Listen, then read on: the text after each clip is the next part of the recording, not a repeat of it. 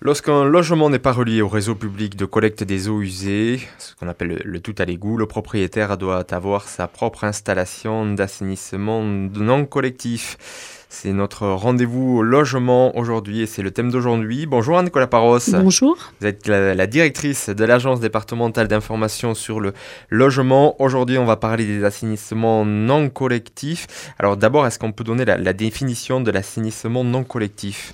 Alors, c'est effectivement tout ce qui n'est pas relié à un système de public d'assainissement dit tout à l'égout et euh, qui nécessite de, réaliser un équipement type fosse septique par exemple euh, pour euh, traiter les faire assurer le rejet et la collecte des, eaux usées.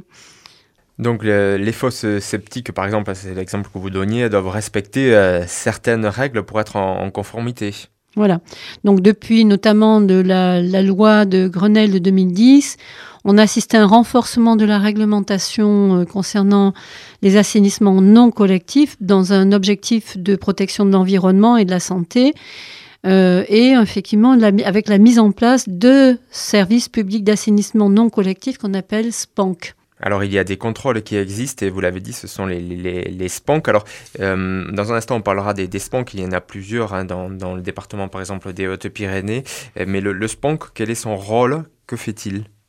Alors le, le, le, SPANC, son premier rôle, ça va être de contrôler euh, les installations d'assainissement non collectif sur une commune ou sur un regroupement de communes. Il peut y avoir des syndicats euh, mixtes qui ont euh, mis en place des, des SPANC, on en a une vingtaine hein, sur le département des, Hautes-Pyrénées. Donc le SPANC va, contrôler s'il y a bien un assainissement non collectif, s'il fonctionne bien, et il va également contrôler dans le temps l'entretien de ces systèmes d'assainissement. Alors ce contrôle dans le temps, il y a une, périodicité qui a été euh, euh, fixée? La loi fixe effectivement une périodicité de contrôle des assainissements non collectifs à une durée maximum de 10 ans. Euh, mais c'est chaque SPAN qui va définir dans son règlement. Donc on va trouver des règlements de fonctionnement des SPAN sur chaque secteur qui va définir en fonction du territoire la fréquence du contrôle, en fonction du contexte local, euh, et de la durée de vie d'une installation d'assainissement. On peut avoir des contrôles tous les 4, 6 ans dans certaines collectivités. Donc ça dépendra de chaque règlement de SPANC. Voilà, donc le SPANC euh, peut venir chez moi, euh, contrôler si ma fosse sceptique, si le, mon, assainissement individuel fonctionne correctement. Absolument. Et alors le SPANC va établir un rapport dans lequel il peut émettre des recommandations ou imposer effectivement des mises en conformité et cela, c'est aux frais des, usagers. il y a une redevance qui est établie euh, pour euh, financer le, le SPANC, qui euh, c'est une redevance publique en fait aux, frais des usagers. Dans un instant, on parlera des, des, sanctions possibles, mais il y a un autre cas aussi qui existe, c'est le diagnostic en cas de vente de la maison. Depuis 2011, lorsque vous vendez un logement, il y a obligation de, faire un certain nombre de diagnostics, hein, ce qu'on appelle il y a un dossier diagnostic avec le diagnostic de performance énergétique, gaz, etc. Mais il y a également l'obligation de faire contrôler l'assainissement. Et c'est bien sûr toujours le SPAN qui va effectuer cette visite euh, au préalable avant, que avant la signature de l'acte authentique.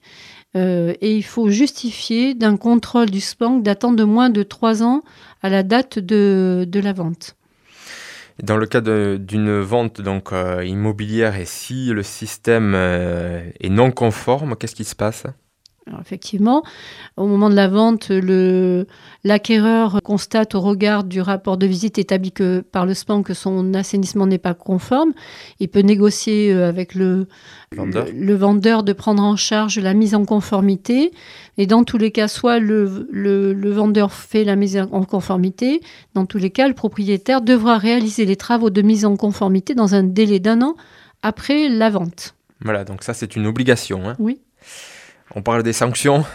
Euh, il y a des sanctions possibles, sanctions évidemment financières et même pénales. Alors effectivement, des sanctions qui peuvent être mises en œuvre par euh, notamment les, les euh, en cas de non-réalisation des travaux de mise en conformité dans les, délais prescrits par le SPANC.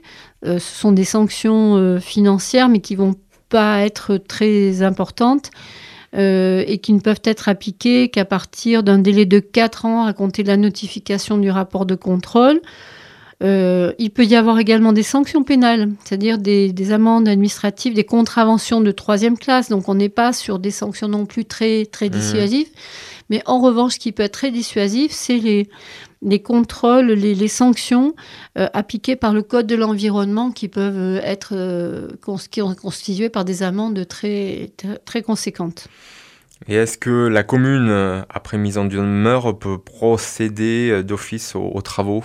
Alors, la commune ou la collectivité peut effectivement, en cas de refus du propriétaire ou d'absence de, réponse sur la mise en conformité de l'assainissement, procéder aux travaux d'office euh, aux frais de l'intéressé et recouvrer les frais comme en matière de contribution directe euh, euh, par la trésorerie générale. Voilà ce qu'on pouvait dire en ce qui concerne les assainissements non collectifs. Hein. Il y a pas mal d'assainissements non collectifs hein, dans le département des Hautes-Pyrénées et ailleurs dans notre région, avec donc ces contrôles des installations qui sont assurés et qui reposent sur le, le, SPANC. On peut se renseigner si on souhaite en savoir davantage sur ce sujet-là ou bien sur tous les sujets qui concernent le logement en se renseignant auprès des ADIL. L'ADIL répond à vos questions par téléphone ou vous accueille dans ses locaux lors de ses permanences à Tarbes. C'est au 24 rue Larrée 05 62 34 67 11.